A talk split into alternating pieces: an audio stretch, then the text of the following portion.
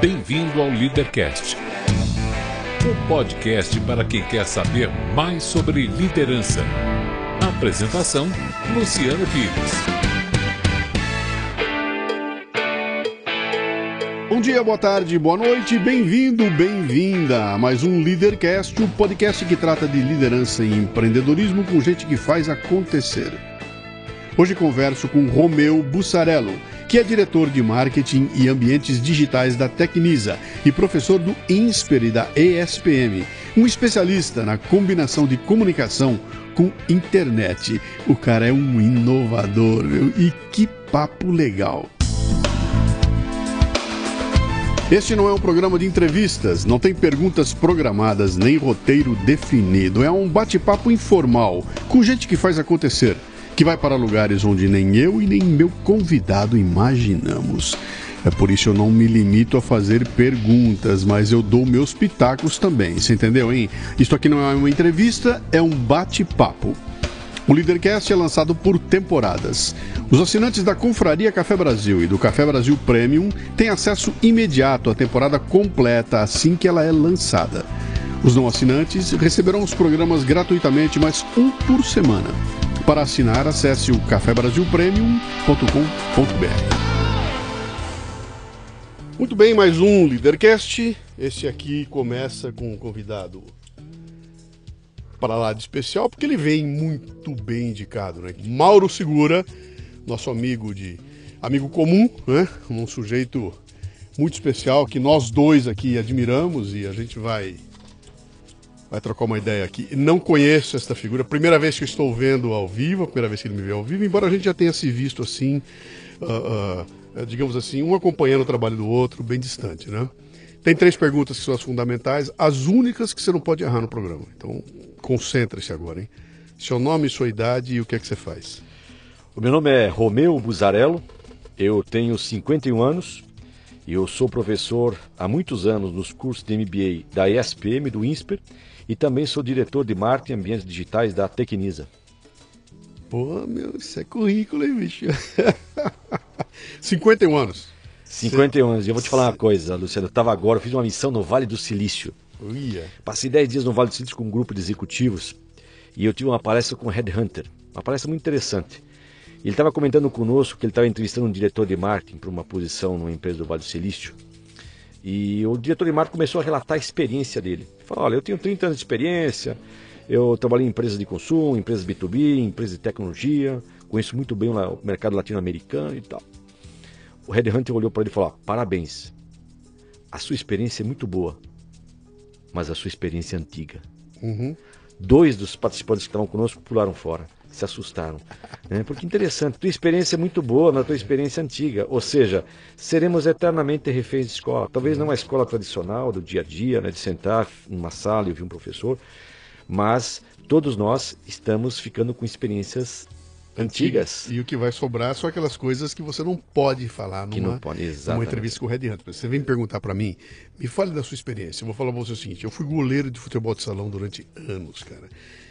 Isso me deu uma visão de jogo que nenhum outro jogador tinha, só eu tinha, eu era goleiro, cara. Então eu corria risco, eu tinha que ser explosivo, eu tinha que reagir na hora, eu tinha que sacar onde é que tava o cara para fazer o um lançamento. O meu lançamento era um risco que se o, se o bandido pegasse, ele fazia o gol. Cara, ser goleiro de futebol de salão me ensinou um monte. Você acha que eu posso falar isso pro Red Hunter? Não pode. É a mesma coisa chegar numa entrevista e falar, olha, a minha experiência de 30 anos como executivo de marketing, fazia mala direta, 21 por 28, papel couché, 4 por 4 uma dobra com veniz de máquina, fazia anúncio no Estadão, na Folha, na Veja São Paulo, fazia odós na Rebouça esquina com a Avenida Brasil. Esse tipo de experiência não conta mais já absolutamente foi, cara, nada. Deixa eu pegar você na tua raiz, vamos lá embora. É, você nasceu onde? Eu sou catarinense, uhum. sou da pequena cidade de Rio dos Cedros, Sim. interior de Santa Catarina, próximo de Blumenau. Uhum. Moro em São Paulo há 30 anos e vim vencer na terra do cimento. São Paulo é uma cidade forte para pessoas fortes. Isso aí. O seu pai e sua mãe faziam o quê? Meus pais, meu pai foi funcionário público durante muitos anos e a minha mãe é dona de casa. Uhum. E Sim. eu saí de casa com 17 anos para fazer universidade em Blumenau, terminei a minha universidade em Blumenau. Você fez o quê? Eu fiz administração. Eu fui influenciado por um grande professor, Carlos Alberto Júlio, que também hoje é um grande palestrante, grande, professor. Foi meu professor na década de 80, me, me inspirou muito para a minha vida executiva. E estou há 30 anos em São Paulo, estou há 20 anos na SPM como professor dos cursos uhum. de pós-graduação, estou 10 anos no INSPER também como professor. O que, que o Romeuzinho, quando tinha cabelo, queria ser quando crescesse? Eu queria ser um profissional de marketing. É Negócio, é, não, necessariamente, não necessariamente marketing, porque quando eu era é, é, criança, a palavra marketing no Brasil não existia. Eu uhum. queria ser um homem de negócios. Eu sabia que eu ia trabalhar com administração, com economia. Eu quase fiz contábeis. E olha, se tivesse que voltar na carreira, eu acho que eu, eu faria ciências contábeis. Uhum. Eu não faria marketing. Acabei caindo na área de marketing por inspiração do, do, professor Carlos Alberto Júlio, que na época era o nosso professor de marketing na universidade, e me inspirou e eu acabei é, direcionando minha carreira para marketing. Pô, que legal, cara. E você saiu de uma cidade interior, então, foi fazer em Blumenau. Em Blumenau. Um salto, daí em Blumenau você foi para São Paulo. Já veio direto para cá? Direto para São Paulo. Com emprego na mão ou veio não, procurar? Não, vim, vim é, como estagiário de uma empresa pequena, uhum. de um ex-executivo da Artex, quando eu comecei a minha carreira em Blumenau.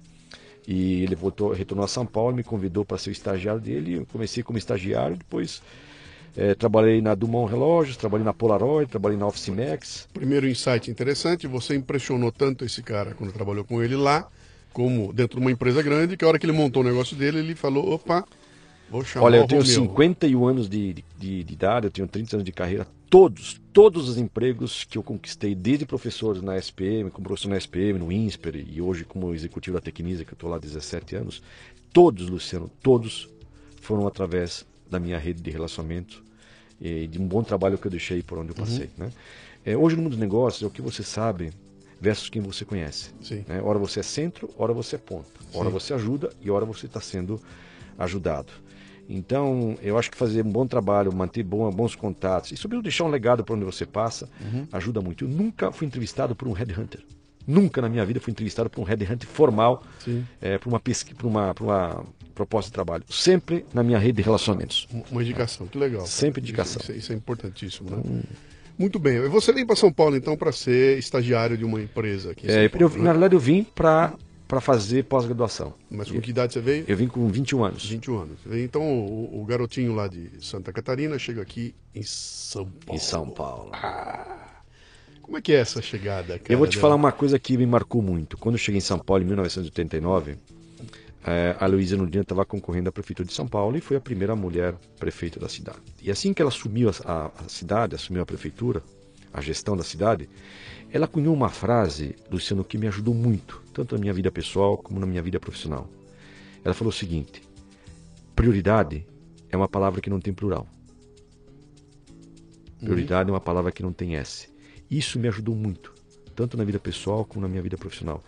E eu sempre tive muito, muito, muita prioridade nas minhas questões. Uhum. Eu fiz minha pós-graduação, depois eu morei um período na China. Em? Em marketing. Fiz pós-graduação em marketing. Então você botou na cabeça que você ia fazer ser... marketing. Eu vim para São Paulo para fazer marketing. Você ia ser um bicho de marketing, tá? De marketing. Aí fui para a SPM, que na época era a única escola que tinha uma pós-graduação em marketing. Fiz pós-graduação na SPM. Depois eu morei um período na China. Eu tive uma, uma breve experiência na China, morei Mas, uh, bom... a trabalho. Eu fui a trabalho, trabalhava numa empresa de relógio, na época a Dumont Relógios. Uhum. É, e eu passei um período na China, eu era para morar seis meses. Cara, que ano é isso? 1992. Mil loucura. Em Tinzen. Quando a Não, Tinzen e, você, era... e você trabalhando numa empresa de relógio. De relógios. Quando tá para acontecer uma, uma virada, uma virada no uma... negócio de relógios que foi um meteorito cair, é. extinguir e nascer uma, uma coisa nova? Você estava no meio dessa. Não, na realidade não. 1992 não, Luciano. Ainda era muito precoce. Uhum. A grande virada que eu tive foi quando eu trabalhei na Polaroid. Quando eu tá. saí da Polaroid, é, meu sonho era trabalhar na Kodak, né? mas eu entrei na Polaroid. E aí eu vi sim, aí eu vi a Kodak, por exemplo. É... Um tsunami passar tsunami. e, e essa foi uma transformação. Porque a transformação começou lá pelo ano de 2001, 2002, quando começaram a surgir os primeiros os primeiros sinais dessa transformação digital que nós estamos vivendo hoje. E aí eu vi a Kodak em quatro anos ter como concorrente a Fuji. Em 2006, o maior concorrente da Kodak era a Nokia. Uhum. Porque os telefones da Nokia já faziam foto na época com Sim. uma qualidade né, bastante é, incipiente, mas de alguma forma já concorriam. Mas fala uma coisa para mim. Você, numa época em que o, o, paradigma do relógio é o relógio suíço... Suíço, suíço, Você vai claro. para a China que não tinha nenhuma tradição nesse negócio? Como é que era? Não, na China não. Na China, assim, todos os relógios eram produzidos na China. Já era naquela Já era na época, Em em 92? 92. E eu fui lá para fazer supervisão de qualidade. Porque os chineses na época eles produziam com uma qualidade bastante questionável. Sim. Então eu, eu fui para fazer toda a gestão de qualidade e todos os fabricantes do mundo, do mundo, inclusive a Swatch, fabricavam na China. A Swatch só criava o modelo, né, modelava, fazia todo o design e acabava produzindo lá, porque na época os chineses ganhavam 30 dólares por dia. Sim. 30 dólares por dia. E nos finais de semana não tinha o que fazer, Luciano, eles iam trabalhar. Não, era 30 por dia, não era 30 por dia. É, por- desculpa, 30 dólares por, Por mês. mês, Desculpa, por mês. desculpa, por Isso. mês. Por Sim. mês, um dólar por dia. Sim, sim, sim. E no final de semana, por falta de opção de lazer, eles iam trabalhar. E eu não aguentei, por dois motivos. eu tô espantado pelo seguinte aqui. Eu estava nessa época em autopeças, tá? Então a gente, eu me lembro na época da encrenca toda dos chineses, estavam começando a chegar. E os chineses tinham uma marca de produto ruim, cara. Ninguém se preocupava com eles, porque o que chegava era, era ruim. Era ruim. Era uma qualidade baixíssima, né? Quer dizer, eu, eu imagino levar isso para relógio. Que relógio é um negócio que, que- que exige uma, uma- uma Não, qualidade época, de produção. É, porque na época estavam saindo os relógios mecânicos e, entavam- e estavam entrando os relógios automáticos. Já eram os digitais. É, já eram os digitais, a- na- automáticos, na qual você fazia um circuito integrado e já E matava o e relógio. matava o relógio. Ah, entendi. Depois eu morei também uma época nos Estados Unidos, fiz intercâmbio na época, em 93. E depois eu trabalhei até no 95, aí fui para a Polaroid, foi uma experiência maravilhosa Aqui no Brasil? aqui no Brasil. Depois eu fui para a Office Max, trouxe a Office Max no Brasil, que era para ser o concorrente da Calunga, acabou não dando certo. E acabei por acaso entrando na Tecnisa e estou lá há 17 anos. Nem eu imaginaria que eu ficaria tanto tempo. Mas é uma empresa maravilhosa, tem uma liderança maravilhosa, na qual se encaixou muito com, com os meus princípios, as minhas crenças, O que, que faz a Tecnisa, para quem nos escuta aqui? A Tecnisa sabe? hoje é uma das maiores incorporadoras e construtoras do Brasil. É considerada uma das empresas mais inovadoras do Brasil. É, conhecida aí por, por grandes meios de comunicação, como o Valor Econômico, a revista Exame, é, a H. Kearney, a revista Época Negócios. A empresa sempre está liderando o ranking das empresas mais inovadoras do Brasil. Pô, que legal. E o professor, cara? De onde vem essa de, de dar Olha, aula? eu sempre quis dar aula, sempre quis. Desde de infância, meu sonho era dar aula. Não sabia que um dia eu seria um professor de, de marketing e acabei sendo professor de marketing na melhor escola do Brasil e na qual eu tenho muito orgulho. Já passaram lá por, pelas minhas turmas, pelas minhas salas, mais de 5 mil alunos Legal. e que hoje aí ocupam cargos super importantes em empresas de destaque, muitos empreendedores, muitos executivos bem-sucedidos. Tenho muitos, muitos alunos hoje que foram expatriados, trabalham em empresas pelo mundo. Eu tenho alunos aí com históricos bastante interessantes. Que legal. O que, que é dar aula para você, cara? É, eu sempre falo, por que, que eu dou aula? Eu vou dar aula para reforçar minha fé. A aula me ajuda muito, muito a reforçar minha fé. Porque o mundo executivo, Luciano, é também um mundo forte para pessoas fortes. né? E dar aula é um, é um ato de reforço à fé, porque no dia a dia não é fácil você ser executivo num país como o nosso, que você vai dormir de um jeito e acorda de outro. né? Então, para mim, dar aula é um ato de reforço à Você fé. sabe que eu vi uma, eu vi uma, uma entrevista do Leandro Carnal para Leda Nagli, ele falando sobre esse, o, o exercício do palestrante, né? E, ele, e ela perguntou para ele, ele falou, cara, a coisa mais difícil para um palestrante é dar aula numa escola de sexto, sétimo grau, uma molecada mais adulta.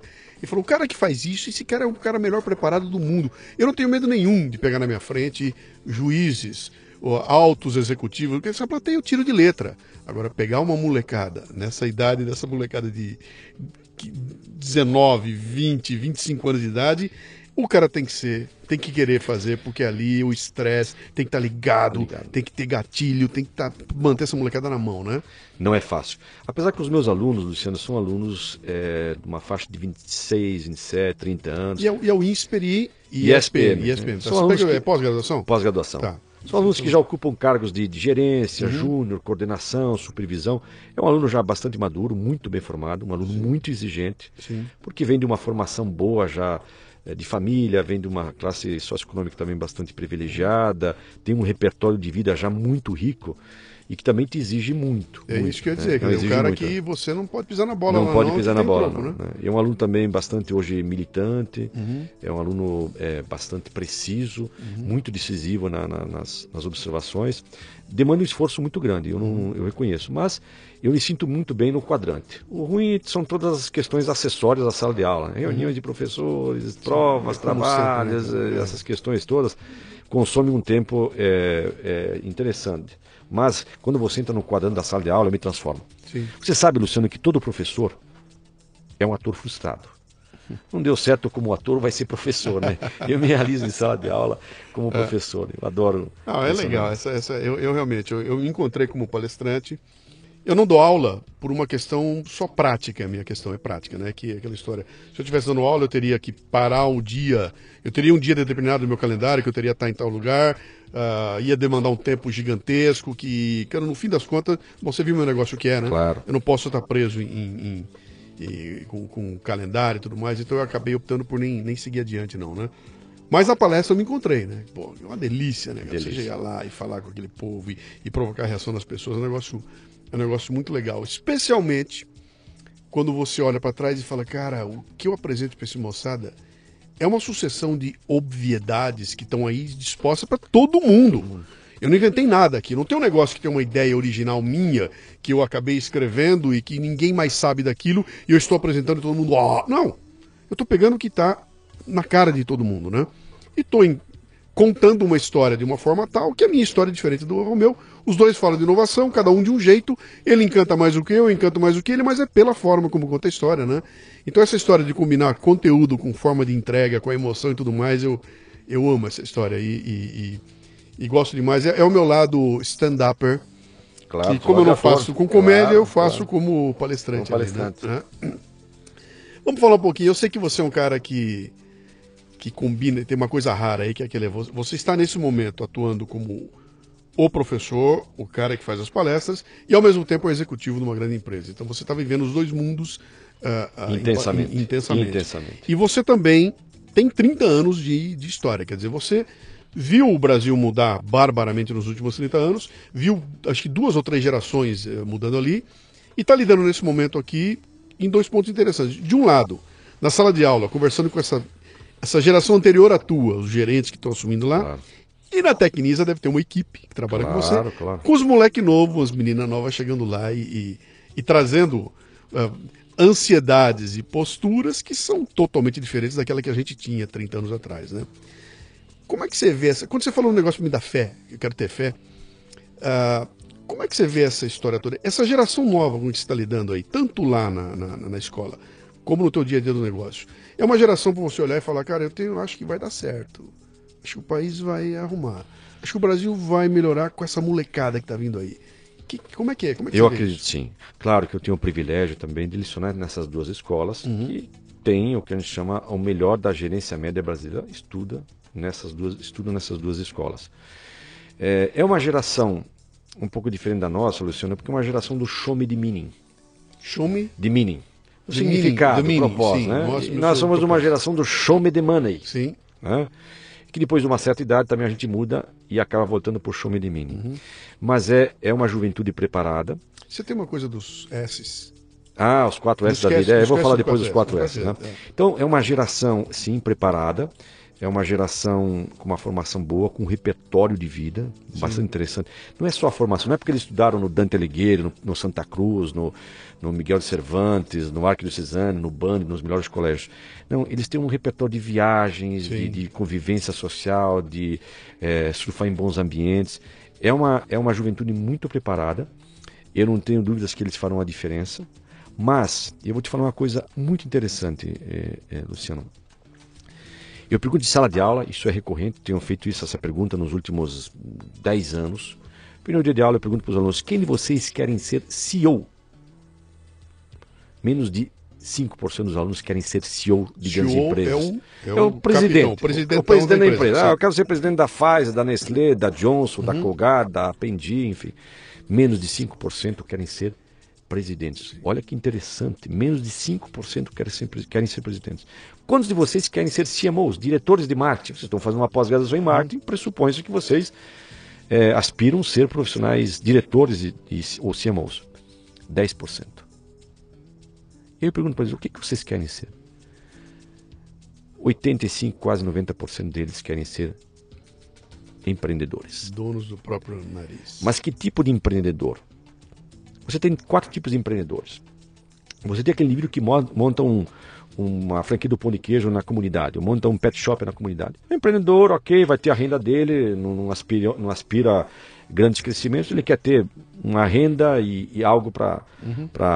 Para se desenvolver, algo nem para se desenvolver, para de alguma forma ganhar dinheiro. Aí você tem o segundo é, empreendedor, que é aquele que quer montar um negócio para ganhar escala, crescer, Brasil, mundo, é, ganhar escalabilidade, recorrência, tem sonhos ambiciosos. O terceiro, que é onde os meus alunos se encaixam, que eu mais ouço, é Business as a Lifestyle. Eu quero montar um negócio que esteja alinhado com as minhas crenças, com os meus valores, com os meus significados. Não penso em ficar ricos, não penso em escalar, não uhum. querem ter grandes preocupações. Só querem ter um negócio alinhado com as suas crenças. É quase 70% dos meus alunos querem ter uhum. um business as a lifestyle. E eu tenho casos muito interessantes de alunos meus, de alunos meus que já migraram para isso. E por último, é o intraempreendedor. Sou eu, o Buzarello, da Tecnisa. Aquele cara dentro da companhia, que empreende, que faz, que inova, com o dinheiro da empresa. Né? É, esse sou eu, o intraempreendedor. Mas o que mais prevalece é business as a lifestyle. E agora eu vou contar uma história muito interessante, sempre conto nas minhas palestras, de um aluno meu que trabalhava na Cargill, lá pelos anos de 2006. E ele era propagandista da Cargill, veterinário, e identificou que na cidade de São Paulo, 60% das pessoas que residem na cidade de São Paulo têm um animal de estimação, cachorro. E esse cachorro tem tesão reprimido. E toda vez que ele recebe um visitante na casa, ele gera uma situação constrangedora porque, constrangedora porque ele fica é, se esfregando no pé do visitante e tal. Enfim, ele está com tesão reprimido. Esse meu aluno foi para Londres, fez um curso de masturbação canina, voltou para o Brasil, foi no Google, comprou algumas palavras relacionadas a ausência, o, o, excesso de tesão, o tesão acumulado de campo, ele vai na sua casa com uma musiquinha, com uma pomada, ele cobra 170 reais para masturbar o cachorro.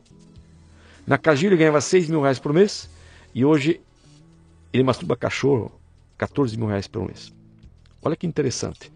E aí todo mundo ri como você está rindo. Todo não, mundo ri. É, é, impossível. Todo mundo está é rindo na sua mesa. Não, é impossível. Não, eu, não, não, não, eu não tô, eu tô rindo pelo inusitado, pelo inusitado da situação, né? Mas ele falou. Eu sei de gente que ganha uma grana masturbando gente, é. mas agora cachorro, cachorro nunca tinha ouvido. 14 mil reais por mês.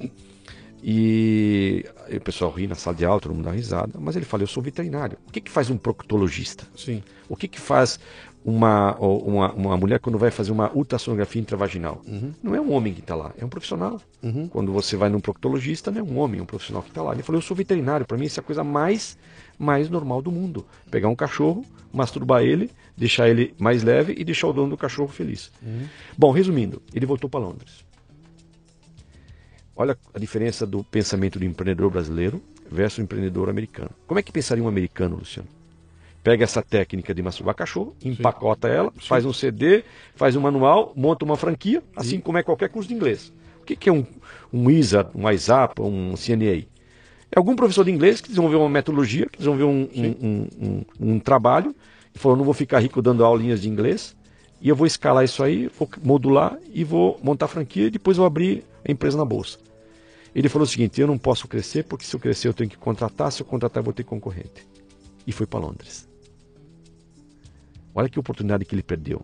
Ele podia ter criado uma franquia no Brasil para é, é, masturbar cachorros. E ele resolveu voltar para Londres. Interessante, né? Mas ele já deu um avanço, saiu da Cargill e foi e foi é, masturbar cachorro. Então, esse é um exemplo do empreendedorismo asa lifestyle. Né? Uhum. Ele montou um negócio alinhado com as suas crenças, com uhum. seus valores, com as suas convicções. Coisa interessante. Interessante, né? Eu tenho um texto meu que fez um sucesso grande há um tempo atrás, que eu fiz a definição de, do empreendedor intraempreendedor para o empreendedor normal, né? Eu falo que os dois é, praticam esportes radicais. Um pratica bungee jump e outro pratica wingsuit, né? O empreendedor, intraempreendedor é bungee jump. Esse louco pula do alto de uma ponte, no abismo, preso por um elástico, que seja o que Deus quiser. Tem que ter peito, tem que ter, cara, tem, tem que ter para fazer isso aí, tem que ter saco, né? Uh, ele está correndo risco de vida e aquela coisa, mas tem um elástico. O wingsuit não, o cara pula com aquele negócio e não tem elástico. Não tem elástico. Se ele errar, o, o, o bang jump errou, o elástico segura, está pendurado no elástico.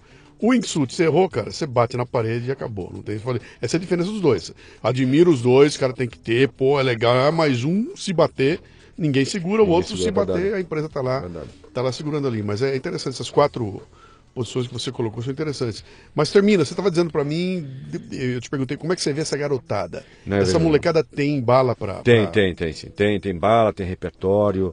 é, Talvez assim, eu gosto muito de uma frase da Cecília de Meirelles que diz o seguinte: eu não quero faca, eu não quero queijo. Eu quero fome. Às vezes falta um pouco de fome, mas eles têm faca e queijo na mão. Veja, às vezes eles estão no show de mini. Mas é uma questão de tempo, Luciano. Daqui a pouco eles casam, têm família, começam a, a ter aspirações maiores. Sim. Ele entra por show de money. E aí eu acho que entra fome. né? Às vezes são jovens que vêm de que hoje também está muito fácil empreender no Brasil. Está muito fácil. é, é, eu sou de uma geração que os meus pais, como você, Luciano, me educaram para encontrar bons patrões. Eu estou educando meus filhos para eles encontrarem bons clientes. E hoje está muito fácil você desenvolver o espírito empreendedor nos teus filhos. No passado, se a gente quisesse empreender, ou era uma carrocinha de cachorro-quente ou uma carrocinha de, de pipoca. Sim. Hoje quer empreender? Meu filho, por exemplo, negocia muita coisa no LX. Para cada um real que ele vende no LX, eu dou mais um real para ele. Porque ele tem que ir lá, Que idade ele tem? 14 anos. Tá. Então ele vai no LX, ele posta lá algo que ele quer vender, a chuteira antiga dele, a camisa ah, da coleção antiga do Palmeiras, é, um joguinho de videogame. Ele vai no, no- no LX, ele tem que postar, ele tem que bidar, ele fica recebendo mensagem, o cara fica negociando com ele. Aí ele vai e marca o encontro na Fradique Coutinho, no metrô da Fradique Coutinho, às 15 horas. Ele chega lá e o indivíduo não vem. E passa 15 minutos, passa 20, passa 30 e o, a pessoa que combinou com ele não vem. E ele chega em casa e fala: Papai, a pessoa que eu combinei não foi. E eu falo para ele: Meu querido, bem-vindo ao mundo dos negócios. Ou seja, ele está empreendendo. Ele não quer ter carro, mas se amanhã ele tivesse carro, ia falar: Você vai pagar o teu IPVA e o teu seguro sendo Uber Driver part-time.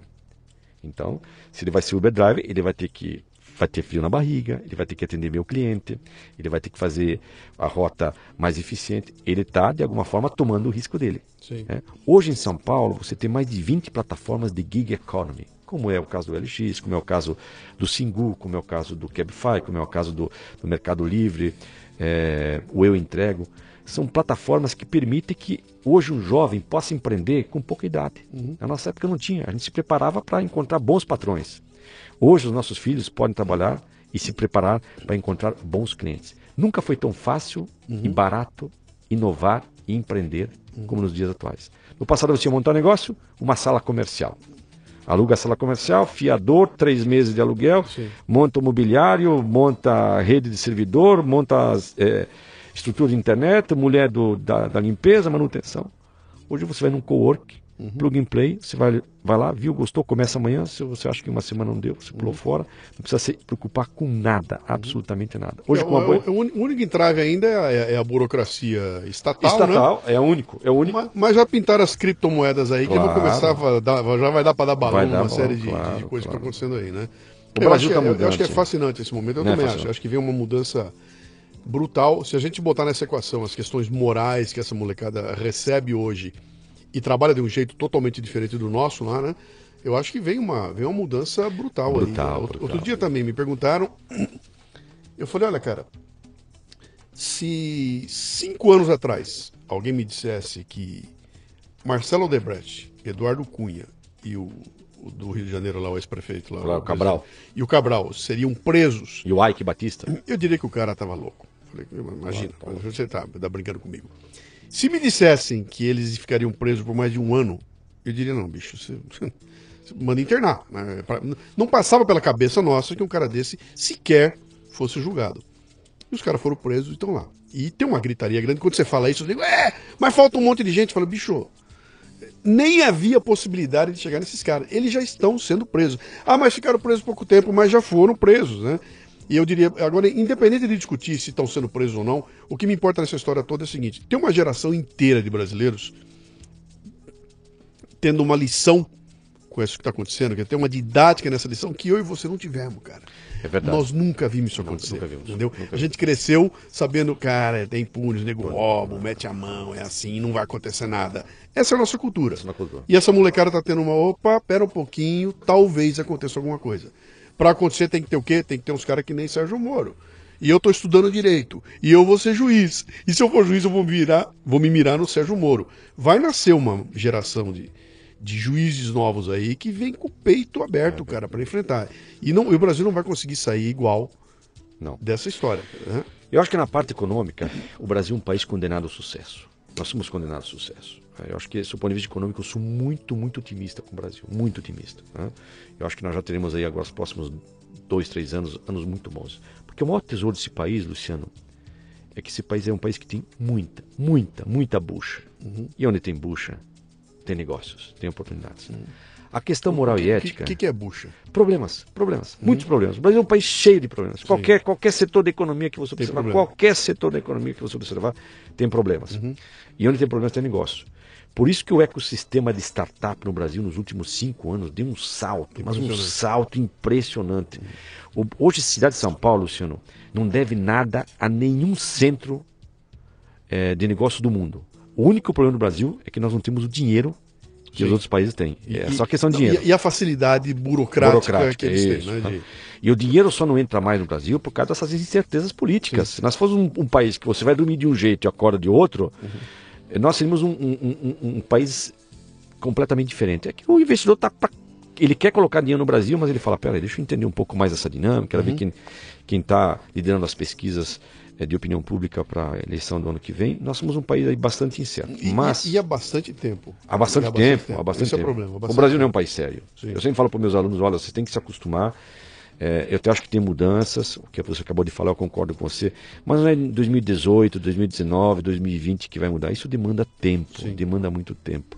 Quando você vê o Collor, que nós fomos para a rua, eu fui cara pintada, fui para a rua lá no ano de 92, né, para caçar o, o- o presidente, e achou bom agora higienizamos o país, você vê que o Collor novamente está envolvido com questões de, de, de- de- de acusações, as, com as suas Ferraris em Brasília, ele está falando, pô, mas o cara novamente é reincidente, depois de todo o escândalo que nós tivemos na época. Então, eu, eu, eu acho que vai melhorar, claro que vai melhorar. Você deu bons exemplos. Mas eu não sou tão otimista como eu sou otimista com a economia. Com a economia, um país que tem 202 milhões de habitantes, ávidos por consumir, que tiveram o gostinho eh, entre os anos de 2004 até 2013, o Brasil aí abundante. Eu acho que isso, para mim, é claro, nós somos um país condenado ao Eu sucesso. tenho um amigo que fala um negócio delicioso, que fala, cara, o PIB caiu 3%. Ainda tem 97% aí, cara. Quem que vai 31%. buscar? Claro, claro, claro. É, é Nós fomos executivos, Luciano, da década perdida. Eu joguei 10, 12 anos fora, como você, na época que você trabalhava na indústria automobilística, jogamos fora. O Brasil não crescia. O modelo no Brasil era gerontocrático. Para você crescer, tinha que morrer alguém lá em cima, lembra? sim. Tinha que morrer alguém. Sim. Senão você não crescia. né?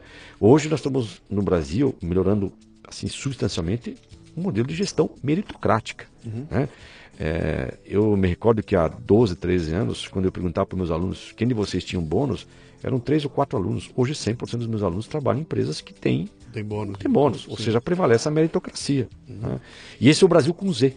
né? Nós fomos numa época do Brasil com S, que tinha uma inflação de 80% ao mês, um país de rentistas, que nós declarávamos telefone imposto de renda, e que a gente se ajo- ajoelhava diante do FMI. Sim. Hoje a gente vive um Brasil com Z, que exporta aviões, que vota eletronicamente num país com 108 milhões de eleitores e você tem um resultado em menos de 24 horas oficiosamente. Um país que ano declarou quase, aproximadamente 27, 28 milhões de declarações de imposto de renda pela internet. Esse é o Brasil com Z. O Brasil das startups, né? o Brasil eh, do, do- de todo esse ecossistema que emergiu nos últimos 5, 6 anos e foi os atores que se apresent, estão se apresentando no, no, no movimento de empreendedorismo no Brasil são espetaculares. Até 10 anos, Luciano, era Endeavor. Lembra? A era Sim, o único ator sim, sim. que falava do, do, do assunto. Né? Hoje você tem aí centenas de atores que vão de investidores, é, coworkings, é, Fab Labs, crowdsourcing, é, gig economy, é, angels, né? Uhum. que no Brasil não, não se tinha essas comunidades de angels, é, centros de empreendedorismo, é, corporate ventures. Olha quantos atores surgiram em menos, Luciano, em menos de quatro anos, quatro, Uhum. cinco anos. É uma coisa interessante isso, isso mas o, o, o Romeu, essa coisa me preocupa um pouco quando eu imagino que tudo isso circula num, num extrato da população, né?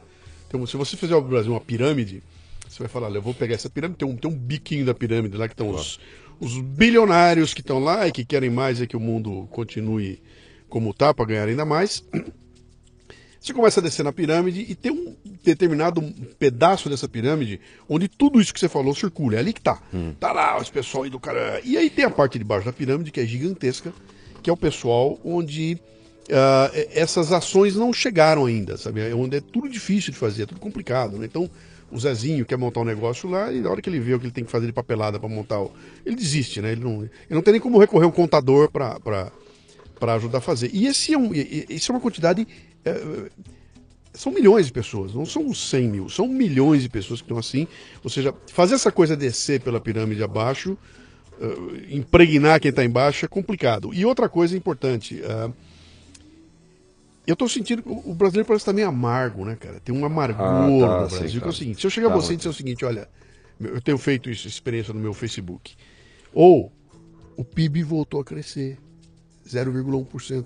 Estão vindo aí investimentos. Cara, o que eu apanho na sequência?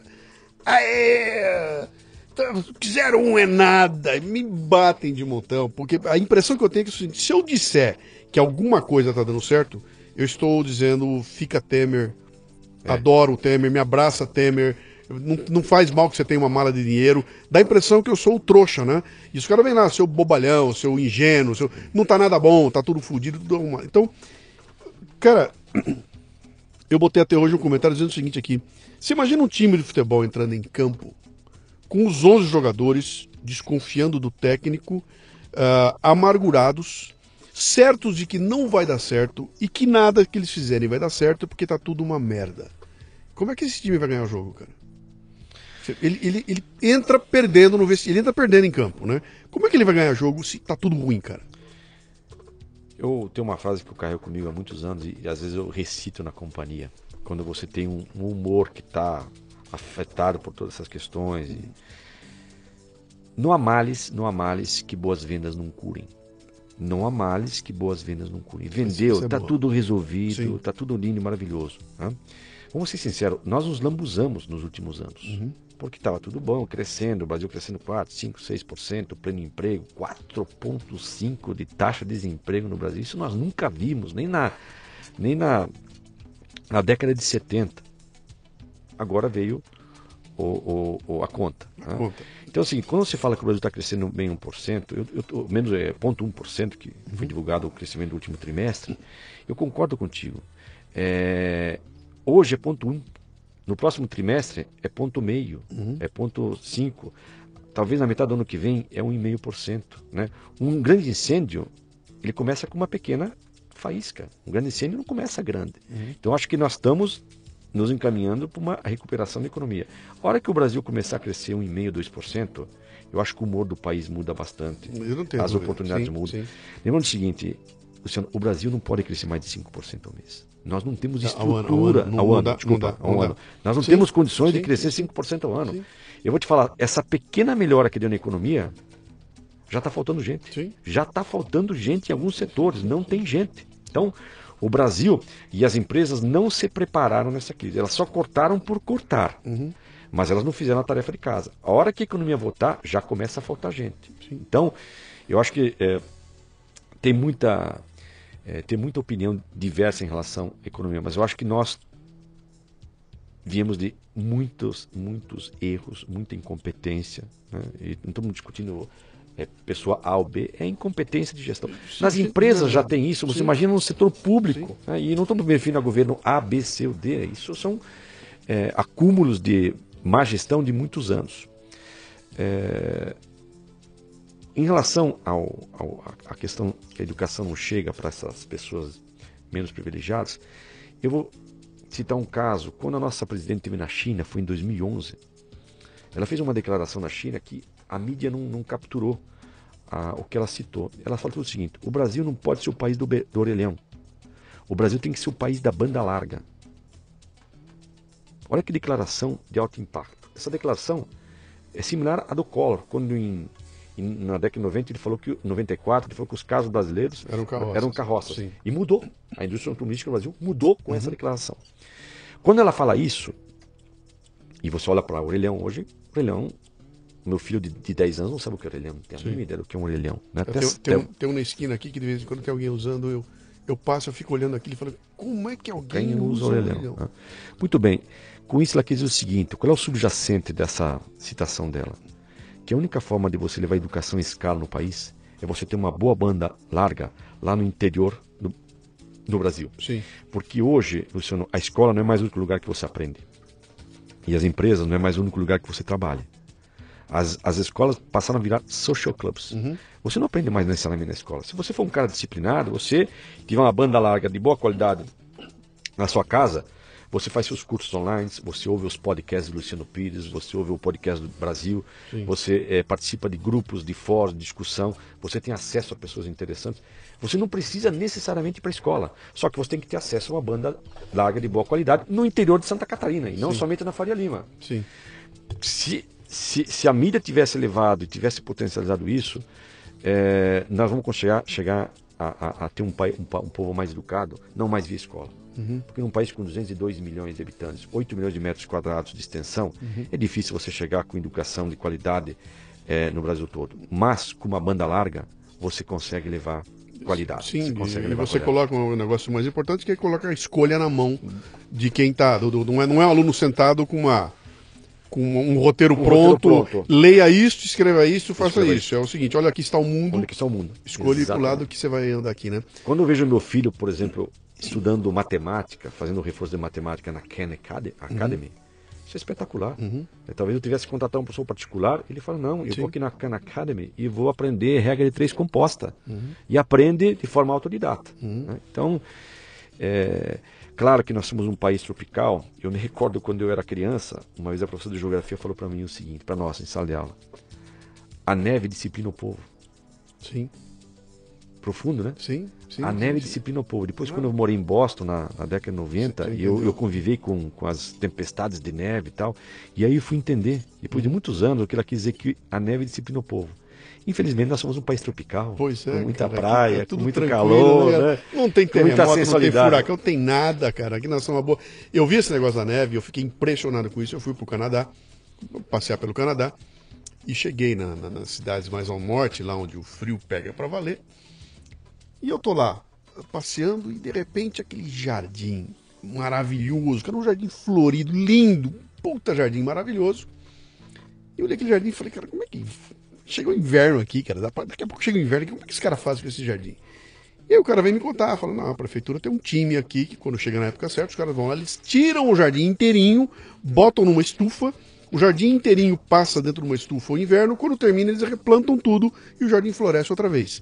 Aí você olha para aquilo e fala, cara, mas então os caras têm que ter uma estrutura, tem gente para isso, tem que ter pago, tem que montar a, a- a- Quer dizer, aquela sociedade foi obrigada a se organizar para poder enfrentar um nível de frio que a gente não desconhece aqui. E aí, se você não tem a, a- a disciplina, você vai dançar, você vai morrer de fome Claro, na tua casa claro, lá, claro, né? claro. Mas é interessante. Eu vi uma outra boa que os caras me falaram que, aliás, não me lembro, estava esse te- esse texto aí dizendo que Deus inventou as guerras para que os norte-americanos aprendessem geografia. Geografia, é verdade, eu vi, eu vi essa, muito boa. Dizer, Exatamente. Você tem que ter as grandes, os grandes conflitos do você. ah, e aí nós nunca tivemos nada. Nada, o Brasil nada, nada. tá sempre na boa. Mas você rascunhou um negócio aí, chegou num ponto que eu estava conduzindo a nossa conversa aqui para chegar nele. Vou aproveitar que você chegou lá. Vou falar do negócio que você adora e que eu gosto muito de montão e que a turma que tá ouvindo a gente aí vai babar de ouvir, né? Vamos falar de conteúdo, cara. Vamos falar de conteúdo sob dois pontos de vista. O ponto de vista do consumo de conteúdo e o ponto de vista da produção de conteúdo, né? Consumo é aquela história. é, você tendo os canais, você tendo a, a- a banda larga, você tendo o teu celular com, com, com, com conexão com a internet, você tendo a maneira de, de poder na tua região ali, na, pô, não tenho nada disso, mas tem aqui uma, uma, uma lan house pequenininha aqui. Eu tendo o caminho para chegar lá, eu posso alcançar o mundo e posso ter todo tipo de, de conteúdo. Eu posso gastar minha banda larga assistindo um vídeo de um youtuber comendo uma barata durante 20 minutos e depois falando merda e acabou e com 2 milhões de, de views, né? Ou posso gastar essa banda larga, que nem teu filho fez, aprendendo regra de três composta, etc e tal. Quer dizer, tem uma, tem uma escolha aí que você tem que lidar com ela aí, né? Ah, e essa questão toda do consumo depende de estrutura, depende de ter alcance, etc. Não é aí que eu quero bater muito na tecla. Eu quero bater na tecla o seguinte: a importância que nesse momento começa a ter não só a geração de conteúdo, que já não é mais coisa de geradores profissionais de conteúdos, mas é todo mundo gerando conteúdo, E outra coisa é quem ajuda você a escolher o conteúdo pertinente. Entendeu? Quem são os, os caras que vão te ajudar a escolher, porque se tem tanto conteúdo, eu já não sei mais onde é que eu boto meu tempo. Eu tô com. Eu, eu não sei mais o que, o que ver, né? Como, é, tem alguém que me aponte o que ver, né? Então eu queria dividir essa, essa conversa em dois pontos. Ótimo. É, primeiro, o conteúdo tem uma, uma máxima no marketing diz o seguinte: o conteúdo é rei, mas o contexto é Deus. O contexto é Deus. No passado, todos éramos audiência. Hoje, todos somos cineastas. Todos somos cineastas. Então, vou dar alguns exemplos quando eu falo que o conteúdo é rei, mas o contexto é Deus. Tem uma, eu moro em Pinheiros, tem uma loja de bolos caseiros aí no bairro. Tem uma a dona a empreendedora. Ela foi capturando os clientes no seu Insta e toda vez que eles vão lá e compram o bolo, ela pede para seguir, ela dá um descontinho, faz dar uma promoção e tal. Hoje tem lá milhares de seguidores. Numa quarta-feira à tarde, 5 horas da tarde, começa a chover, começa a garoar em São Paulo. E ela posta no Insta que está saindo uma fornada de bolo de leite ninho. Em 40 minutos, ela vende tudo. Uhum. Isso é conteúdo com contexto. Uhum. Se ela colocasse uma postagem ao meio-dia, onde não teria contexto nenhum, seria um conteúdo como qualquer outro conteúdo. Uhum. Muito bem, então é conteúdo com contexto. Eu sou um palmeirense fanático, Buzarello, interior de Santa Catarina, italiano, adoro o Palmeiras. E eu ouço muito e vejo meus filhos, o que eu assisto de programas com os meus dois filhos, os meus dois filhos são palmeirenses, e uma das coisas que me une a eles é, é, é o Palmeiras, e a gente ouve dois profissionais chamados Boca, os Boca. São dois irmãos que fazem um programa completamente trash do Palmeiras, na qual a gente se diverte muito. O YouTube, o que, que é? YouTube, YouTube. YouTube. É conteúdo com contexto. Então, é, eu acho que não tem forma. Eu, com toda a minha disciplina, professor, sei exatamente o que eu preciso estudar, sei exatamente as, as questões relacionadas a, a, a, a mim, ao, ao, conteúdo importante para eu atuar profissionalmente, para mim ser professor. Luciano, eu vou lhe ser sincero: não tem fórmula. Porque é o seguinte: eu estou lá estudando, certo? Estou lá lendo um livro. É, de repente, no livro tem uma, uma menção de um, de, um, de um autor, uma menção qualquer, eu estou com o meu celular no lado Aí eu vou lá e. Na hora. Na hora eu quero checar um pouco mais sobre ele. Ou às vezes tem um gráfico interessante que está no livro, na qual estou lendo, na revista, eu vou lá e tiro uma foto. Aí eu estou lendo e de repente bate alguma coisa no meu WhatsApp que está no meu lado. Porque uhum. eu, hoje o celular está na nossa corrente sanguínea. Não tem como Sim. você se isolar. E, e, eu, como executivo, não posso também me distanciar muito. Aí você a, a, a, ouve o barulhinho do, do LinkedIn de alguém que te postou. Aí você vê um indivíduo falando sobre determinado assunto, fala, deixa eu ver o que esse cara faz no LinkedIn. Se deixa eu só te dar mais uma, uma, Mudou minha forma de assistir televisão, porque hoje eu. Dizer, televisão aberta já vejo muito pouco, mas eu vou lá no, no, no Netflix. É sagrado, né? Centro, estou vendo o filme aí vejo aquela atriz maravilhosa. Claro. Quem que é ela?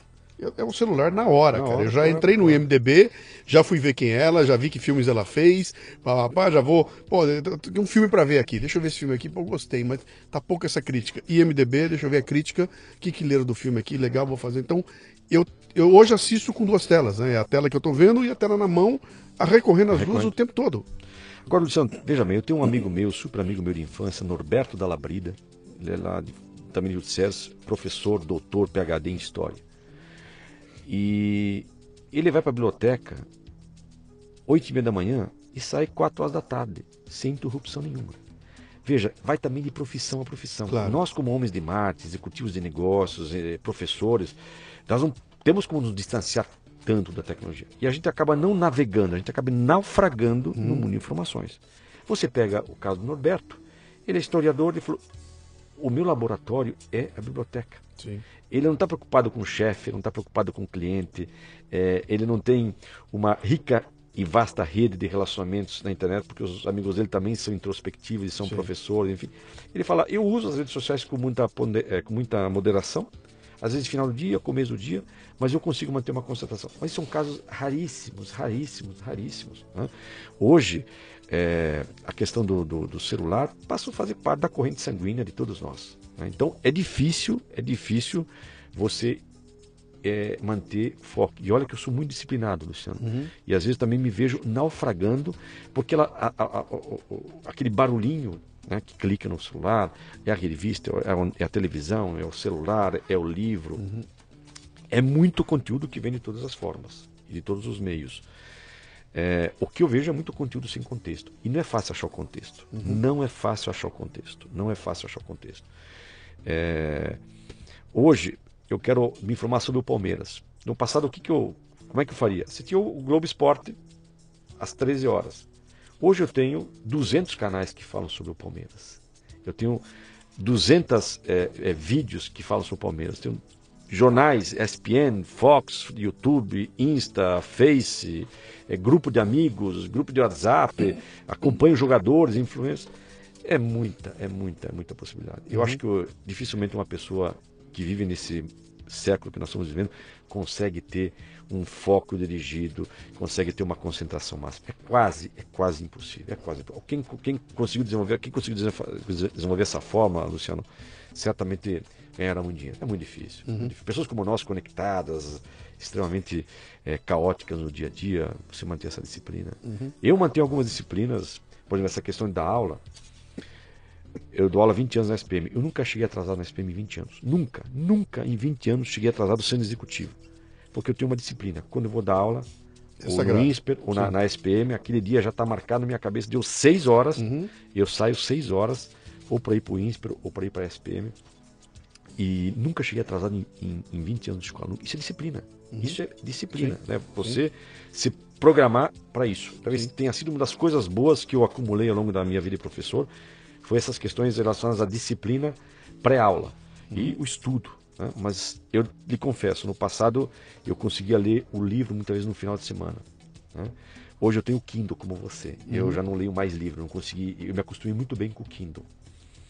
E quantas vezes eu estava no Kindle você lê uma passagem bacana do livro, aí você dá o link nele, você quer saber um pouco mais, vai buscar mais informação, dá uma grifada nele.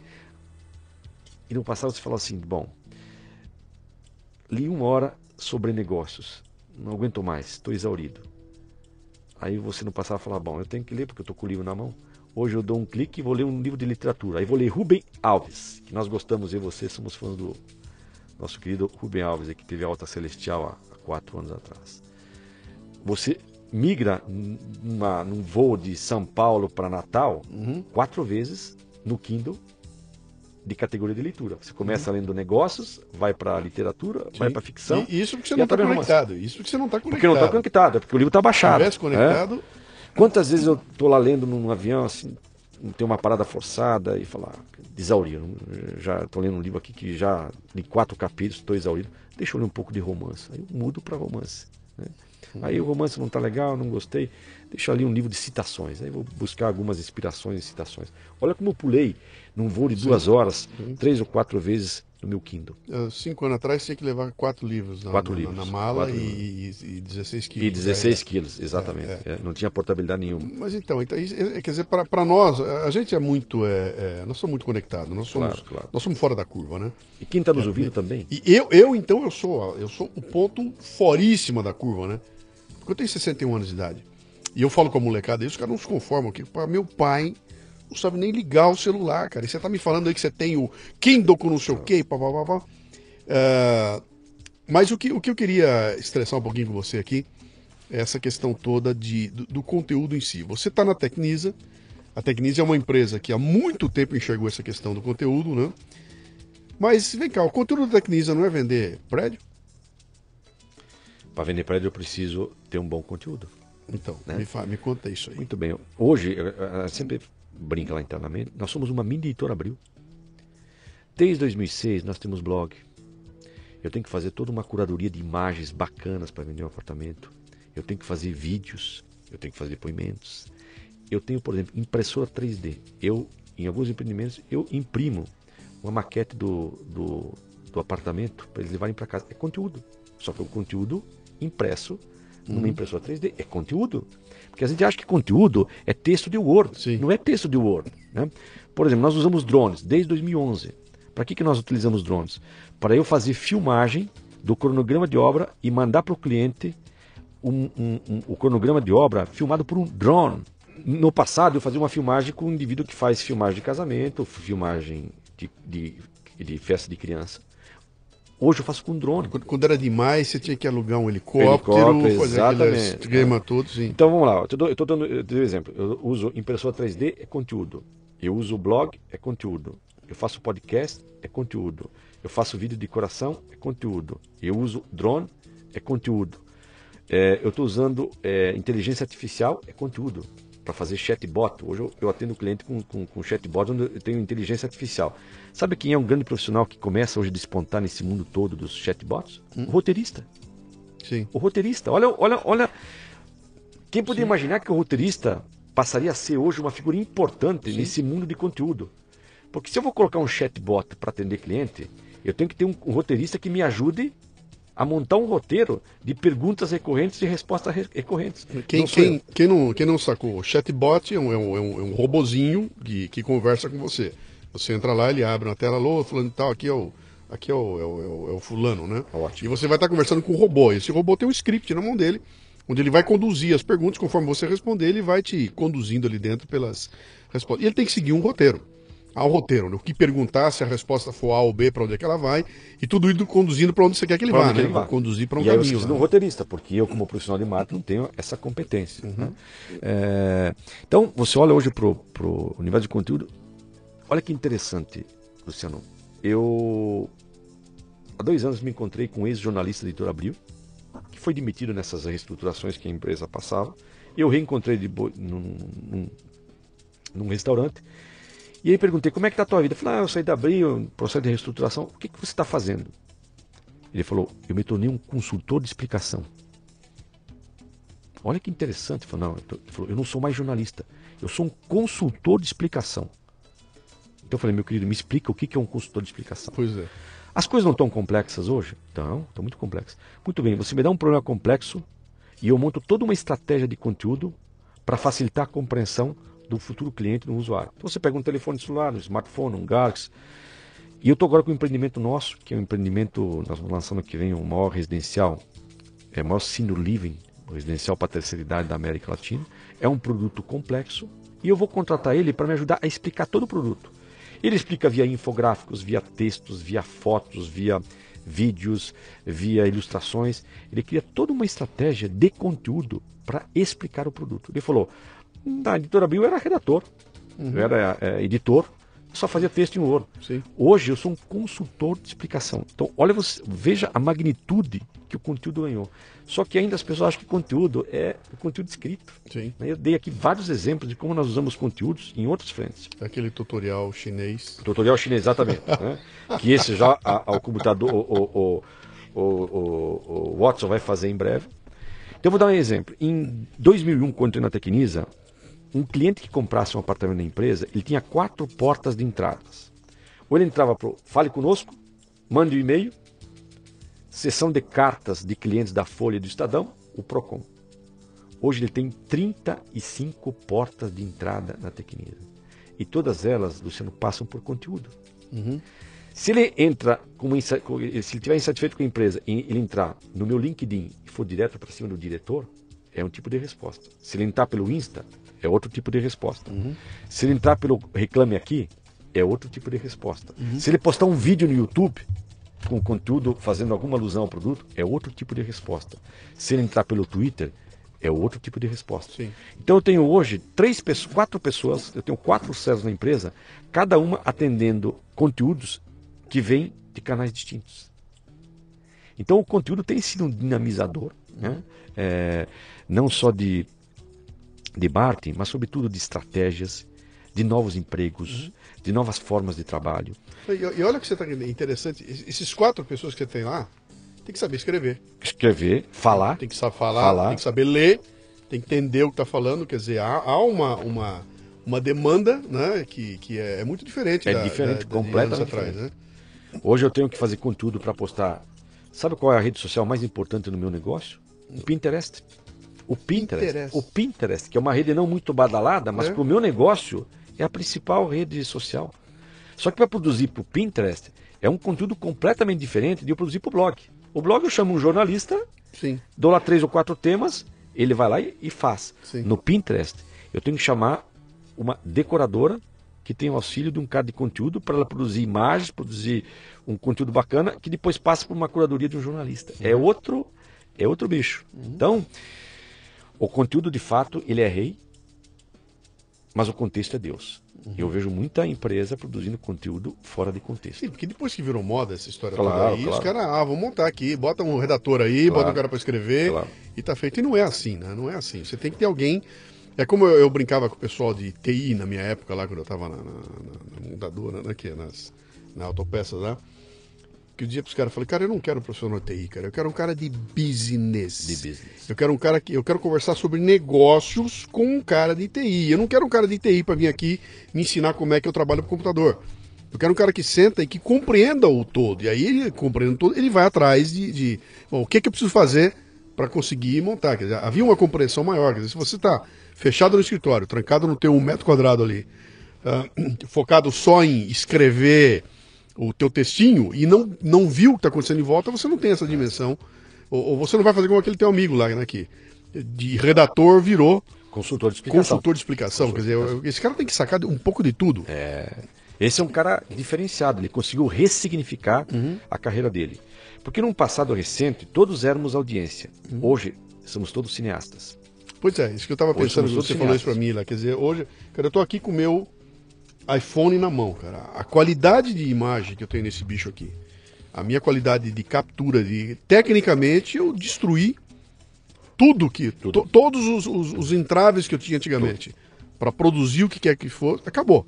Eu produzo aqui nele e sai com uma qualidade. É, é- é- não vou- tá, não é qualidade de cinema, mas é uma qualidade. Qualidade. Eu, o que eu preciso. Passo minha, minha informação ali, né? E qualquer pessoa tem acesso aí, teoricamente. Né? Qualquer pessoa que tiver um smartphone na mão hoje em dia tem a, a- como produzir sua, seu conteúdo ali, né? Ah, vamos falar um pouquinho da uma outra. Só queria dar uma enfatizada aqui, Luciano, que eu acho que é um ponto importante. As empresas, todas elas, no médio prazo, não é no médio prazo, já, já está acontecendo. São empresas de software, que não é mais software, são- todas serão empresas de algoritmos Uhum. e de conteúdo. São as duas grandes disciplinas que nortearão, nortearão as empresas, já estão norteando. Muito conteúdo e você vai ser uma empresa, não importa se você é uma funerária, se você é um supermercado, se você é uma construtora, se você é uma empresa de varejo. Big Data. Claro que nós não temos tempo para falar sobre isso. Big Data é um termo Mas muito... explica rapidamente o que é essa coisa do algoritmo aí. Para mim que sou um padeiro, vou montar minha padaria. Informação. Você tem que ter, é, e hoje está fácil, mas informação, o teu negócio passa a ser meio e a informação passa a ser fim. Todos os negócios, todos os negócios, todos serão plataforma. Todos serão plataforma em virtude da importância que a informação passa a ter no teu negócio. No passado recente, você falava, mas não tinha condições de implementar. Hoje, está cada vez mais fácil, mais barato de você ter uma base estruturada de informações que vai te ajudar a tomar decisões tensas. Então, vou dar um exemplo. Estima-se que na cidade de São Paulo, aproximadamente teve uma queda de 30% no consumo de lava-jato. Pessoas que eh, eh, lavavam o carro com uma certa recorrência. A quem você atribui essa queda de 30%? Eu? É. Cara, não, não faço ideia. Eu- eu- eu- Ao clima-tempo. É, eu acho Ao que é, é difícil de chegar, Ao é complicado. Você tem um clima-tempo que está emulado no, no iPhone. É. Você, antes de ir para um lava-jato, você consulta o clima-tempo e vê que Vai vai chover chover, amanhã. não você vou fala, vou postergar. Então, se você tinha 12 lavagens por ano Uhum. e você passa a ter 9 lavagens, porque toda vez você consulta e tem previsão de chuva, você fala, deixa eu primeiro chover, depois eu vou lá e lavo o carro. né? Isso, isso é uma base de, de informações. Ok. Eu vi agora, recentemente, o Pão de Açúcar está tendo um sucesso muito grande com o aplicativo deles, o Pão de Açúcar Mais. Milhões de pessoas baixaram nos últimos seis meses, é um dos maiores sucessos da Apple. E você baixa o aplicativo, lá você vê as promoções, e são promoções verdadeiras, verdadeiras. A cerveja Heineken de, de, de 4 por 2,80, 30% de desconto. Não é aquela promoção, eu compro pipoca e você me dá o sal. Aquelas promoções enganosas que a gente vê muitas vezes. Não, é promoção verdadeira. Você vai no supermercado, prateleiras vazias. Muito bem. Isso aqui é o começo do fim da mídia. Sim. Isso é o Big Data. Sim. Porque a, o Pão de Açúcar vai chegar para Nestlé, vai chegar para Unilever, para Colgate e falar assim, então, você não precisa patrocinar Fórmula 1, não precisa patrocinar é, Campeonato Brasileiro. Você vai estar comigo aqui. Porque quanto custa eu mandar para o meu cliente, para os meus 6 milhões de usuários do Uhum. Cartão Mais, que está tendo uma promoção da maminha nesse final de semana? Uhum. Nada. Não custou nada. Sim. E, hoje, e hoje a única maneira de você falar com essa turma é botar um anúncio. É botar. No, no, botar um anúncio em algum lugar. no tabloide, e- exatamente. e tomara, Tomara que, venha, o cara exatamente. veja, não. é. Hoje ele. E o que, que vai acontecer com o cartão mais da, do Pão de Açúcar? Vai ser o múltiplos da TAM. O cartão Pão de Açúcar mais vai valer mais do que o Pão de Açúcar. Assim como é múltiplos Sim, hoje, sim, como é mais hoje, vale mais do que a TAM. Sim, né? sim. Por quê?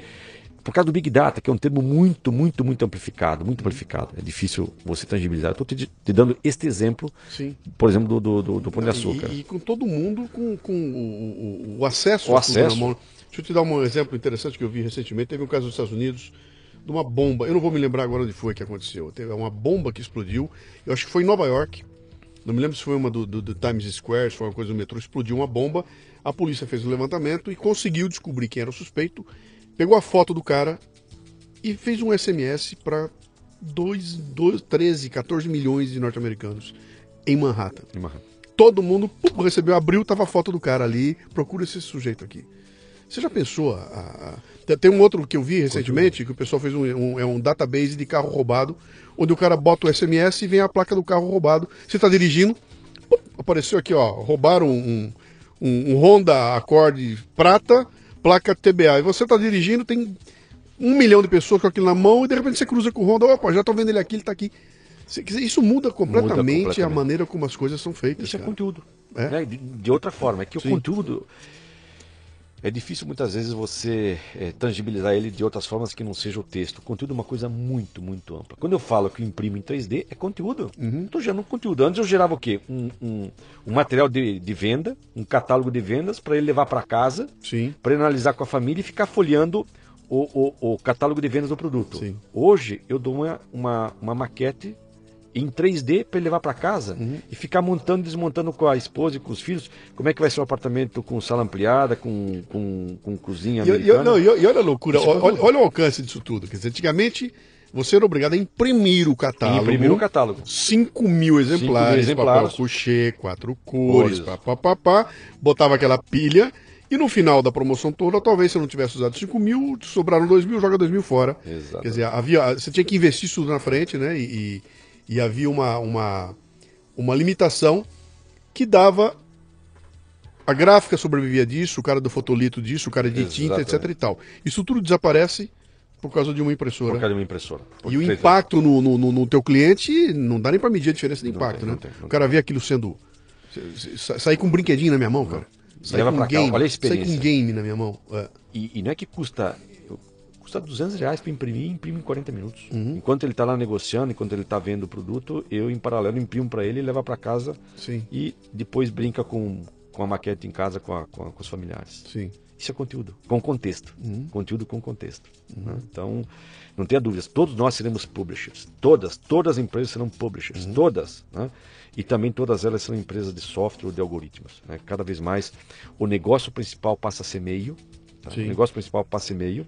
E a atividade principal passa a ser informação. Sim. Hoje, aproximadamente 30% do que o Starbucks fatura nos Estados Unidos é via o cartão de pagamento emulado no iPhone deles.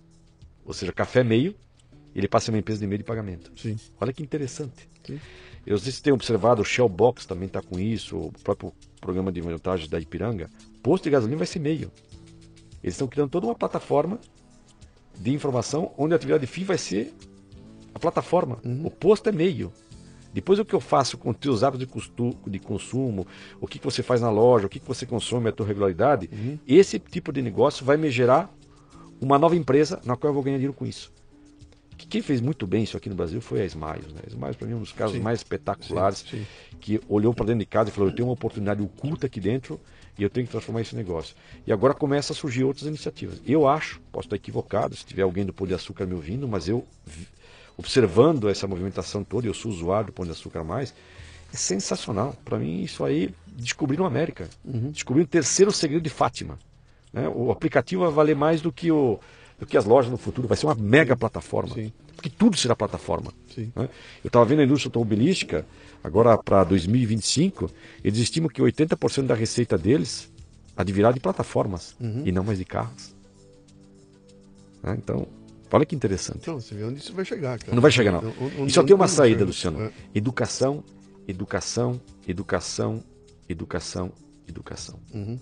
Essa é passa a ser um item da nossa cesta básica. Uhum. A gente sempre achou que a educação fosse importante, mas hoje, Luciano, o descasamento de competências é tão forte Sim. que hoje eu ando duas vezes mais rápido que eu andava há 4, 5 anos atrás para ficar no mesmo lugar. Sim. Para ficar no mesmo lugar. Então, é, no passado, quando você dava uma cochilada, hoje uma cochilada que você dá de dois anos, você não volta mais. Uhum. Ah, vou fazer um sabático de um ano e meio, dois anos. Toma cuidado, porque se você ficar um ano e meio, dois, hor- dois anos fora, um pouco fora de contexto, você não volta mais. Sim. Não volta mais. Eu, por exemplo, hoje, eu não sou mais um profissional de marketing. Eu sou um profissional de matemarketing. E isso aconteceu, Luciano, nos últimos dois anos, dois anos e meio. Mudou completamente meu grid de competências. Se você perguntar, Buzarella, o que, que eu fazia na Tecnisa em 2010, eu esqueci tudo, tudo. Eu não tenho mais noção do que eu fazia em 2010. Hoje eu faço matemarketing o dia todo. Eu lanço produtos, faço campanhas sem uma página de jornal, sem uma página de Veja, sem televisão, sem cavalete, sem outdoor. Até faço, às vezes, um pouquinho aí, porque tem que agradar aí um- uns stakeholders, muitas vezes, que a gente precisa agradar. Mas eu sei que o resultado vai ser pífio. Você É. vê que coisa interessante, quer dizer, você. Tem um lado da, da, da propaganda, que é aquele lado glamouroso da propaganda, que é o seguinte, cara. Dá prestígio, né? A gente Claro. até brincar com aquela história, vamos fazer uma campanha, vamos. Então, qual é o caminho do rei? Que é o caminho do rei aqui. Qual é o caminho que o chefe faz pra vir pra cá? Ah, ele vem por aí, então bota um outdoor, Outdoor. ali, que é quando ele passar, ele vê o outdoor, né? Ah, isso tudo está caindo por terra, porque essas ações que estão sendo feitas agora nesse undervertising, elas não dão prestígio. Não, não. Você não vai ver ninguém, ah, oh, minha tia me viu na televisão. Não tem mais, cara. Não tem mais prestígio. É só resultado ali embaixo. Luciano, no passado eu perguntava para você quando eu te encontrava, Luciano, qual é a tua agência de publicidade? Hoje eu pergunto, qual é a Martec que está plugada no teu negócio? Eu tenho 26 Martecs plugadas no meu negócio. O que, que é uma Matec? Martec é uma startup que vem para solucionar um problema de marketing. Assim como tem as fintechs, que são as startups que vêm para é, é, tirar as dores do mercado financeiro, tem as agritechs, as edutechs, as healthtechs, as martechs são startups que vêm para disruptar a área de marketing. Eu tenho 26 martechs plugadas no meu negócio. Dá um exemplo de uma, uma que faz o quê? Eu tenho a Shopback, eu tenho a ComScore, eu tenho a Zapier. Mas o que, que elas fazem? Eu vou dar o exemplo da Shopback. Ela me ajuda a recuperar clientes que abandonaram o carrinho de compra. É, o indivíduo passou pelo site, navegou e ele foi embora. Essa empresa vai lá e tenta recuperar esse cliente e trazer ele de volta para entender por que, que ele escapou, por que, que ele não, não quis é, ficar. O Zapier é uma ferramenta americana de integração, integração é, com qualquer plataforma interna da companhia que integram em menos de dois ou três dias. É, eu tenho um programa de CRM pesado com uma empresa chamada Pinobox. Olha que interessante, isso aqui um ouvinte vai gostar muito de ouvir isso. Eu tenho um CRM poderosíssimo de clientes que estão negociando com a empresa. Então eu identifiquei que eu tenho lá 25 clientes quentes que estão para comprar um apartamento da Tecnisa e eu preciso fechar a cota do mês. Aí eu chamo múltiplos. Múltiplos, pega esses 25 clientes aqui, vê qual deles estão na tua base. Aí fizemos um match, 12 clientes estão na base da múltiplos e eles estão negociando comigo e estão quentes para fechar. Eu pego os meus corretores de elite e falo para eles assim, então, eu tenho 12 clientes aqui, vocês vão ligar para esses clientes. Se eles comprarem até o dia 30 de dezembro, meio milhão de milhas. Meio milhão de milhas. Taxa de conversão, 50%. E você falou uma coisa bacana, isso é sexy? Não é sexy. Não. É glamouroso? Não é glamouroso. Isso é mate marketing. Sim. Isso não dá visibilidade. Sim. Esse é o tipo de trabalho que o profissional de marketing já não vai ser mais aquele cara de alta Não, visibilidade. e, e- e olha o que está abrindo de, de oportunidades. oportunidades. Deixa, deixa eu te dar um case aqui real, para quem está ouvindo a gente, vai ser legal também. Ah, um conhecido perde emprego. Tá lá, sem emprego não conhece, não consegue ter emprego. ah, ah, Passa emprego. Eu entrei em contato com ele e falou, cara, vamos conversar um pouquinho aqui. Eu tô com uma coisa na cabeça aqui que, que tá me incomodando, que é o seguinte. Eu montei, é é real, tá? Eu montei o meu sistema, botei no ar o Café Brasil Prêmio, que você viu que é, pá, pá, pá, pá. E uma das coisas que o Café Brasil faz, Prêmio faz, e que me custa dinheiro, é o marketing para atrair leads. Então, vamos lá, vamos botar um anúnciozinho no Facebook, vamos no LinkedIn, blá, blá, blá. Então, a gente pega um número de X de exposições, então eu vou botar um anúncio aqui, vou pagar X reais, e lá no fim das tantas, 300 pessoas viram, 150 clicaram, dois leads eu conquistei ali. Então, é mais ou menos assim que funciona, né? Isso vai gastando um certo dinheiro ali. E eu cheguei para esse cara e falei, cara, eu tô com uma ideia de fazer o seguinte aqui, eu tô com uma ideia de pegar o, uma lista.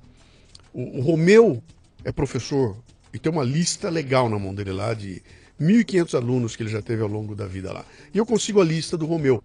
Você não quer trabalhar essa lista para mim? É o que eu tenho que fazer. Você vai pegar uma lista na mão com 1.500 nomes, você vai ter que fazer um roteirinho, entrar em contato com esses 1.500, conversar com eles na base do e-mail ou de algum sistema tal, e uma bela hora você vai chegar para mim e falar: daqueles 1.500 eu gerei 100 leads para você. E vai me dar os leads, e eu vou pagar você pelos leads que você conseguiu. Falando assim, uma coisa pequenininha, mas você imagina isso extrapolando essa causa. Né? Falei, então, em vez de eu pagar um anúncio no Facebook para quem sabe pegar alguém, eu vou te dar 1.500 caras e eu quero que você tire 100 daí de dentro. Né? Exatamente. O que, que esse cara vai ter que fazer? Ele tem que pensar, ele tem que bolar o roteiro, ele tem que saber, pô, mandei o primeiro e-mail, abriu, vai para cá, não abriu, vai para lá, a conversa que eu tenho com ele, o que, que eu vou oferecer para esse cara, o que, que o Luciano vai me dar para eu para eu fisgar esse cara, etc e tal. Mas é alguém trabalhando one to one, homem a homem, e, que tem, tem um nicho. Se esse, cara, se esse cara faz e dá certo, e para mim, eu vou virar para 12 amigos meus, vou falar, cara, eu tenho um cara fazendo um treco para mim aí que ninguém fez. Vocês não querem tentar? Vai vir todo mundo na hora, cara. Toma a lista aí e vai fazer, né? Qual é o subjacente dessa minha declaração, Luciano?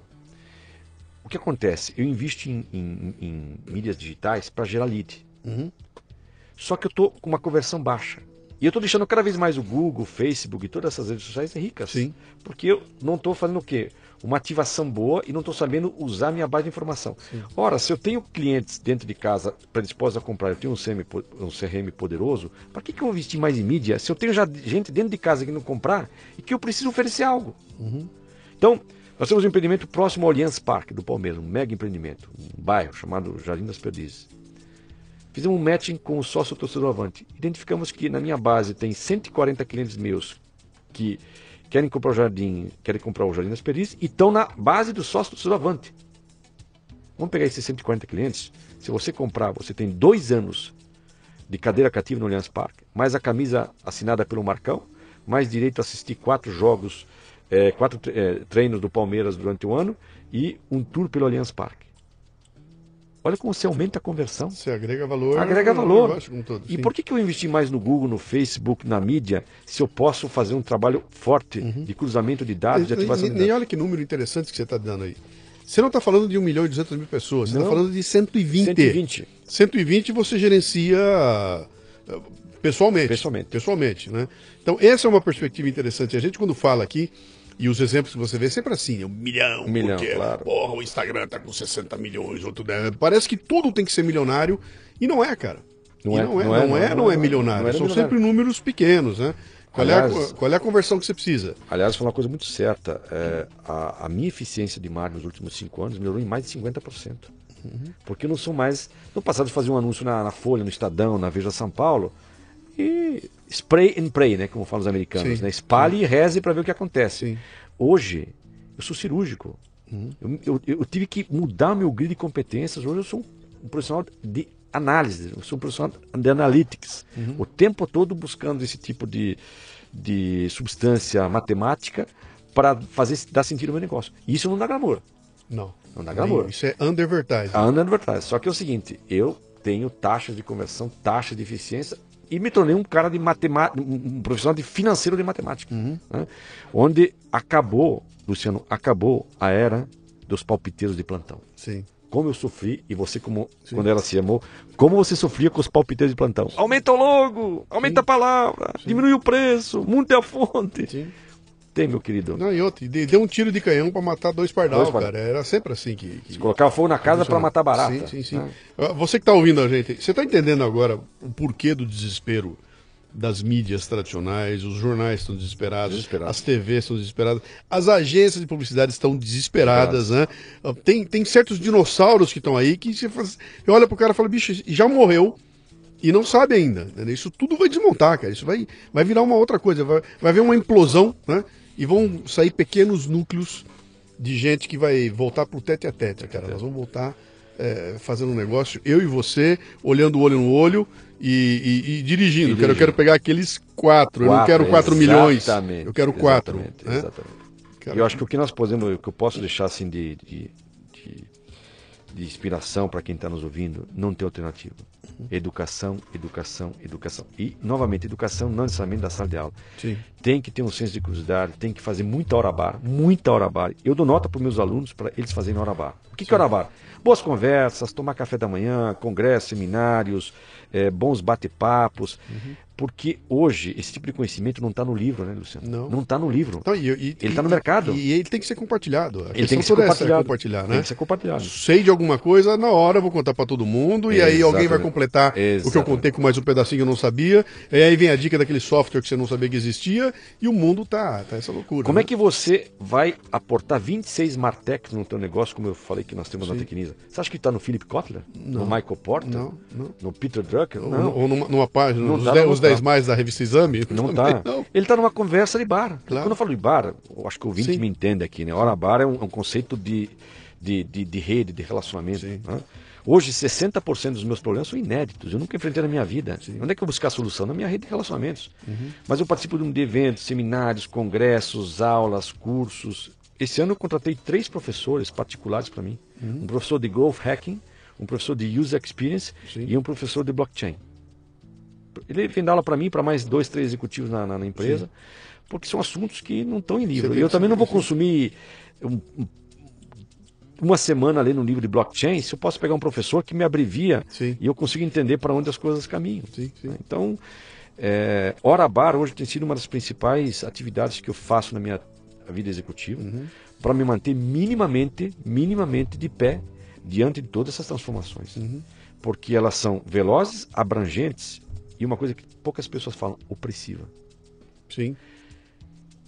Você tem ou não tem amigos teus, como eu tenho na nossa faixa de idade, que eram executivos badalados há 10 anos atrás e ficaram velhinhos? Sim. Estão usando mapas antigos para caminhos novos.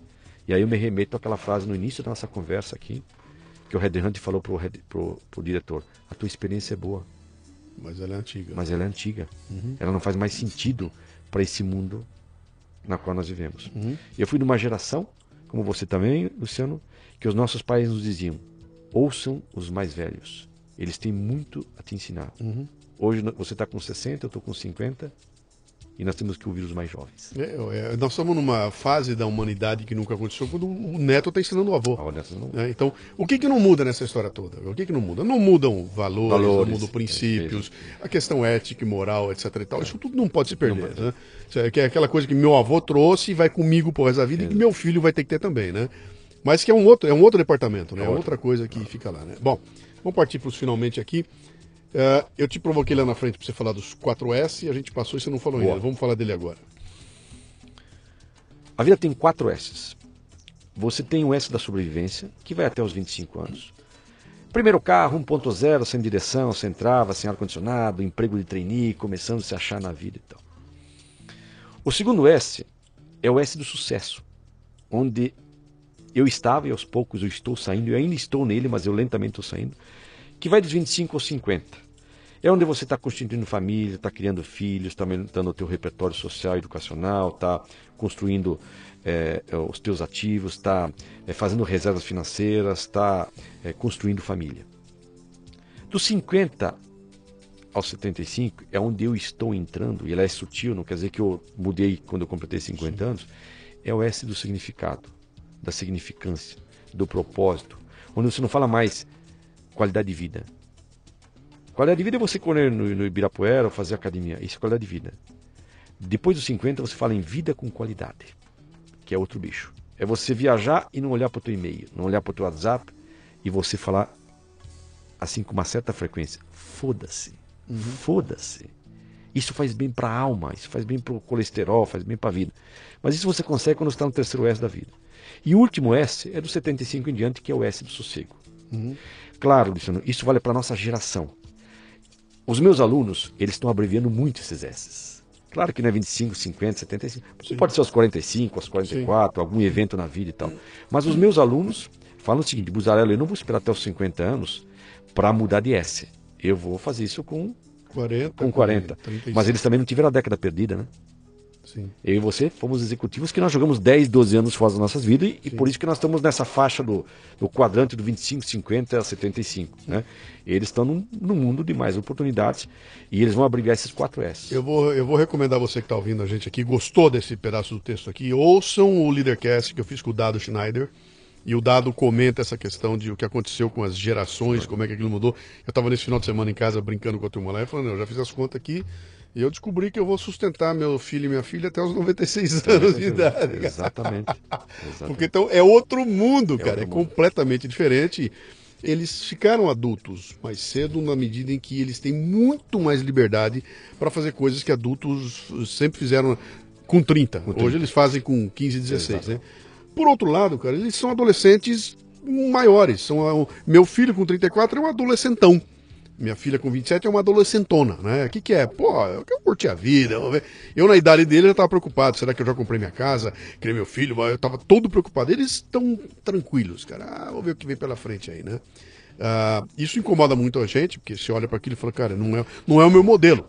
É o modelo deles, né? Então eu, eu tenho que realmente me esforçar bastante para olhar para isso e falar, cara, eu, não- eu, não- sei se ele está certo ou está errado, eu sei que o mundo é, é agora é assim, é assim que funciona, eu sei lá o que vai dar na frente, então não adianta eu ficar sofrendo aqui. Eu tenho que dar a eles amor, carinho e, e dar a eles a, a segurança de saber o seguinte, ó, tem alguém aqui, tá? Eu estou repetindo o que meu pai fez comigo, né? Ah, mas é, é, é fascinante, né? Porque isso que você que está conversando comigo aqui agora, eu fico me coçando aqui e falo, cara, não tá dando tempo. Não tá dando Não tempo. dá tempo de ver isso tudo, Tudo. cara. Não, dá, não tempo. dá, não dá tempo. O futuro está cada vez mais próximo É. e o passado cada vez mais distante. Uhum. O futuro não é mais lá na frente, lembra? A gente fala "Ah, o futuro lá na frente, não, o futuro é agora, Sim, não sim. tem lá na frente. E o passado, ele está cada vez mais distante, mas é um passado recente. Uhum. Quando você olha para empresas como Nokia, Motorola, Kodak, eram empresas badaladíssimas, Uhum. badaladíssimas há 5, 6 anos atrás. O Orelhão, a Anatel tinha a meta de 2011 ter um orelhão a cada 200 metros em cidades com mais de 50 mil habitantes e morreu. O meu pensa na tua vida. Pensa nós dois conversando aqui há cinco anos atrás e a gente solta um Uber na conversa, solta um Waze na conversa, solta um WhatsApp na conversa. Né? Eh, Cara, cinco anos atrás, o que, que é isso, cara? Do que você está falando? Dá para viver sem essas coisas hoje? E a gente Olha- não conseguia entender o que, que o smartphone, quando foi lançado em 2008, ia transformar. Isso é graças a um smartphone, porque você não ia emular um Uber num desktop, não, vai emular um Não, WhatsApp não, não, num não, desktop não, e um não. Waze no desktop. E isso é uma coisa fabulosa. Fabulosa. Eu, eu acho que, olha, a, a, a discussão sobre, sobre distribuição de renda, sobre redução de pobreza Exato. no mundo inteiro, um dia alguém vai escrever um livro, falar o, o papel que o telefone celular claro. teve na. Sabe, no momento em que meu pedreiro comprou o primeiro celular da vida dele. O, o impacto que isso foi na sociedade. Acho que a gente, como nós estamos dentro do jogo, a gente não conseguiu entender ainda, né? Exato. Mas daqui a alguns anos alguém vai fazer um estudo e vai mostrar, olha o que aconteceu. Vamos pegar um exemplo claro agora. Brasil, Uhum. aproximadamente 12 milhões de desempregados, 12 milhões e meio. Tal. Sim. Você sabe quantos motoristas de aplicativo tem no Brasil hoje? Aproximadamente, esse número cresce assustadoramente, Sim. 750 mil motoristas de aplicativos. O Uber declarou agora oficialmente que ele tem no Brasil 500 mil. O Uber. O tá? Uber Uber. sim. Mas coloca Cabify, coloca 99, isso, aproximadamente 770, 750 mil é, é, motoristas de Uber. Sim. né? Divide isso aí por 12 milhões. Nós estamos falando que em 6% da, do- da- dos desempregados no Brasil Sim. são motoristas de aplicativos. E eles estão nas estatísticas dos desempregados. Concorda? A grande maioria está Sim, nas sim, estatísticas. sim, é o cara sim. que perdeu emprego. É, é um, é um E vo- mercado absolutamente novo. sim. Absolutamente É uma- novo. É uma, uma coisa que me deixa fascinado, eu não sei se você faz isso também. Quando eu paro em farol aqui em São Paulo, eu fico fascinado com o vendedor que vem me vender coisa. E o cara vem vender e eu olho o que, que esse cara cara tá vendendo. Meu, há pouco tempo atrás os caras vinham me vender. é, é, Pô, bonequinho, brinquedinho, não sei o que, bababá. Agora o cara vem Mapa, com. lembra o mapa? Mapa, os caras vendem mapa, aquelas coisas. Agora o cara me vem com os cabos, cara. Qual é teu celular? Aí eu tenho os cabos de celular. Eu tenho que dizer, olha o mercado de capinha de iPhone, o mercado. quer dizer, existem mercados que nasceram agora nos últimos dois ou três anos que não existiam, Não né? existiam. Você imagina o que vai ser daqui a cinco. Né, cinco- não é lá na frente, exatamente, Não, cinco, cinco- anos. Cinco, cinco anos. anos, cinco o futuro está cada vez mais presente, mais próximo, e o passado cada vez mais distante. Pois é. Até três anos atrás, qual era o nosso Messenger? O MSN. É isso aí. né? Então, Bom, meu amigo, é isso aí. Dá pra gente continuar o papo aqui até, até longe, mas muito legal, muito bom. Adorei conhecer. Bom. Você, você tem algum blog? Você tem algum livro? Você tem algum alguém que quiser ter contato contigo sem ter seu, sem ser seu aluno lá na, na escola? Tem como? Olha, meu LinkedIn. Eu, eu por questões de CV, de, da CVM, eu sou um diretor estatutário, sou Sim. regulado pela CVM. Então eu não posso me expor muito nas redes sociais. Eu tenho que manter uma, uma descrição muito forte em virtude dessa, dessa questão de, de CVM. Mas as pessoas podem me adicionar pelo LinkedIn, às vezes eu posto coisas lá discretas. Vai estar lá Me como acompanha. Romeu. Buzarello, não, Buzarello. Todo mundo me Buza- conhece por Buzzarello, Buzarello. É B-U-S-A-R-E-L-L-O. Tá. Buzarello. Lá eles me encontram e eu sempre sou muito chegado uma hora a bar, sempre dedico 10% do meu tempo a, a conversas boas, bons bate-papos, porque às vezes eu, eu pergunto para os alunos como é que vocês se atualizam. Ah, assisto um telejornal, uma revista semanal. E ninguém fala que uma forma bacana de você apropriar conhecimento hoje, nesse mundo que a gente vive, é uma boa hora bar. Com pessoas interessantes, com pessoas diferentes, que tenham coisas bacanas para apropriar. E eu atribuo parte hoje do, do meu reconhecimento profissional à minha rede de relacionamentos que me aporta muitas coisas. Toda essa sofisticação que a gente traz para dentro da companhia, não é porque eu li toda a literatura clássica do Filipão. É porque a gente conhece muita gente Sim. e hora você é centro e hora você é ponta. Como dizia o Vinícius de Moraes, a vida é feita de, de encontros, muito embora hajam muitos desencontros na vida, mas ela é feita de bons encontros. Vide nosso bate Ora, bate aqui estamos agora. aqui, né? Estamos aqui. Grande Romeu, É. muito obrigado, Obrigado. cara, por Obrigado. aparecer aqui. Já caçava o caminho agora, estamos abertos Ótimo. aqui. Vamos ver se a gente inventa de fazer uma tricotagem aí, tá Tricotagem. bom? Um Para abraço. concluir, eu queria dizer o seguinte: eu não sei, eu não sei o que vem pela frente. Eu só espero que seja pela frente. Muito bem, aqui termina mais um Leadercast. A transcrição do programa você encontra no leadercast.com.br. Para ter acesso a esta temporada completa, assine o Café Brasil Premium no cafebrasilpremium.com.br. Este programa chega até você como parte do projeto Café Brasil Premium, um ambiente educacional sem ser chato nem superficial, que já conta com mais de mil assinantes, recebendo todo mês conteúdos voltados ao crescimento pessoal e profissional. Conheça que vale a pena. cafebrasilpremium.com.br